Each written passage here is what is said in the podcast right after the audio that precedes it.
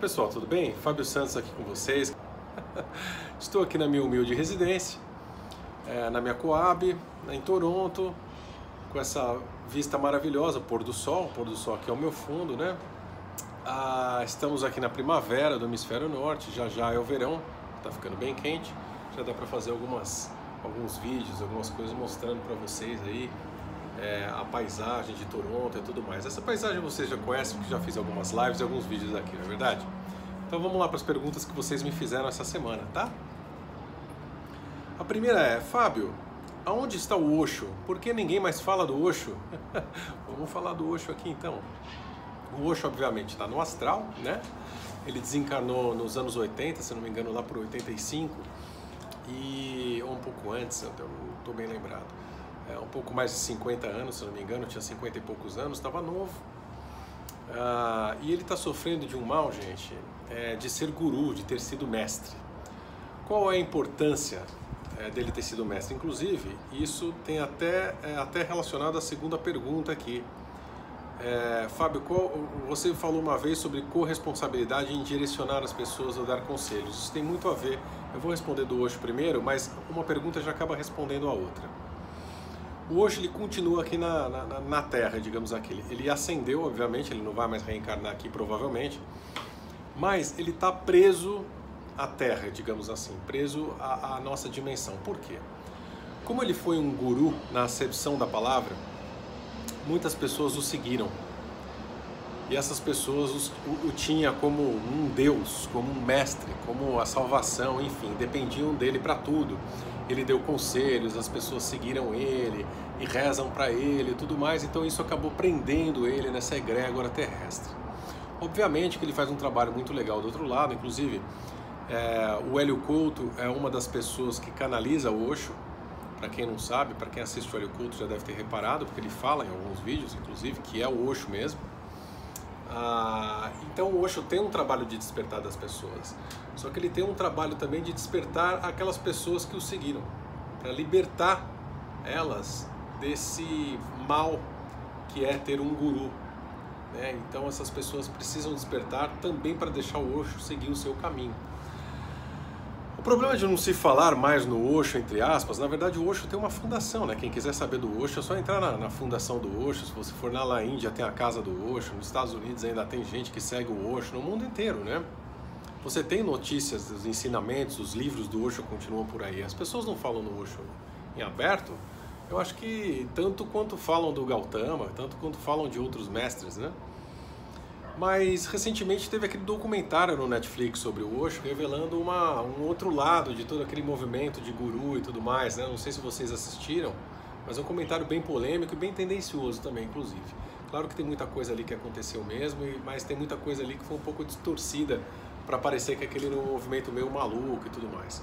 Mas enfim, esse é um outro debate, né? A pergunta é por que não falavam mais do Osho. Então eu estou respondendo. Pode falar do Osho à vontade, os ensinamentos dele são fantásticos, os livros são fantásticos, os vídeos que tem no YouTube têm ensinamentos fantásticos. O Osho realmente foi um ser diferenciado, ainda é, e está aí trabalhando pela humanidade. No Brasil, através do Hélio Couto, tá bom? A segunda pergunta, que já emenda naquilo que a gente estava falando, gente, me perguntaram assim, Fábio, você falou uma vez que é, as pessoas que dão conselho, as pessoas que dão direcionamento têm uma corresponsabilidade. Explica isso um pouquinho pra gente. Vou explicar. Essa é a importância de não ser mestre, não ser guru. Gente, quem tem seguidor tem um mico em cima do ombro. eu vou explicar. Isso que eu estava explicando que aconteceu com o Osho. Então, depois que, que a pessoa desencarna, os seus seguidores ainda é, é, é a pessoa ainda é corresponsável por esses seguidores. Claro se essa pessoa tenha cultivado seguidores, né? Que no caso do Osho ficou bem claro isso. No caso de outros personagens, até o próprio Jesus, isso não aconteceu. Ele não cultivou seguidores. Né? Quem queria vinha atrás, quem não queria, é, tchau e benção, né? É nesse sentido. Então muitas vezes as pessoas, eu vou falar de mim, vai, as pessoas me procuram e falam assim, Fábio, o que eu devo fazer nessa situação? Fábio, o que, que você acha disso? Será que eu escolho isso? Será que eu escolho aquilo? Gente, cada vez que uma pessoa opina na sua vida, te direciona para alguma coisa, escolha isso, escolha aquilo, ela está de uma certa forma, infringindo no seu livre-arbítrio, porque você vai tomar uma decisão baseado naquela escolha que aquela pessoa falou para fazer. Então, o que, que acontece? Aquela pessoa passa a ter responsabilidade, corresponsabilidade na sua escolha. Ou seja, a consequência das suas, das suas escolhas também reflete naquela pessoa que te direcionou para aquela para aquele caminho. Por isso que é importante a resposta correta quando a gente pergunta para alguém o que a gente deve fazer. Normalmente a pergunta fala assim, ó, escuta seu coração, pede um direcionamento para os seus mestres. Por mais que seja claro para a gente qual é o direcionamento, só você sabe qual é o caminho correto para você. E muitas vezes o caminho correto não é o que a gente quer, mas é o que a gente precisa. Por isso que é muito, muito, muito complicado, gente. A gente dá um conselho muito direcionado para a vida de alguém, tá? A gente pode dar um direcionamento, uma abertura de consciência, é, tentar mostrar o caminho, mas a pessoa é que tem que tomar essa decisão final. Senão, quem deu o direcionamento fica com essa responsabilidade na decisão. E aí é mais uma complicação para quem está dando esse direcionamento. Até porque quem está dando direcionamento também está usando a sua opinião, né? Não tem toda, não tem toda a história. Quem tem toda a história é quem está passando por isso, né, gente? Muita gente, muita, muitas vezes a gente procura fora, aliás, muita não, sempre a gente está procurando fora as coisas que a gente deveria procurar dentro. E o que a gente deve fazer com a nossa vida, só nós sabemos. Nós como encarnados ou nós como eu sou. Então o que a gente tem que procurar? A nossa conexão com os nossos mestres, a conexão com, com o nosso eu sou, a conexão conosco mesmo. Não fora, qual é o que você acha, não. O que você, eu, acho. O que eu acho. Qual é o direcionamento? E a responsabilidade é toda nossa, né, gente? Toda nossa. A última pergunta de hoje, Fábio, explica um pouco sobre a órbita de Alcione e o cinturão de fótons. Tá bom, essa foi uma figura que eu postei no Instagram, onde mostra que é, a Terra está girando em torno do Sol, certo? Na verdade, o sistema solar são os planetas girando em torno do Sol.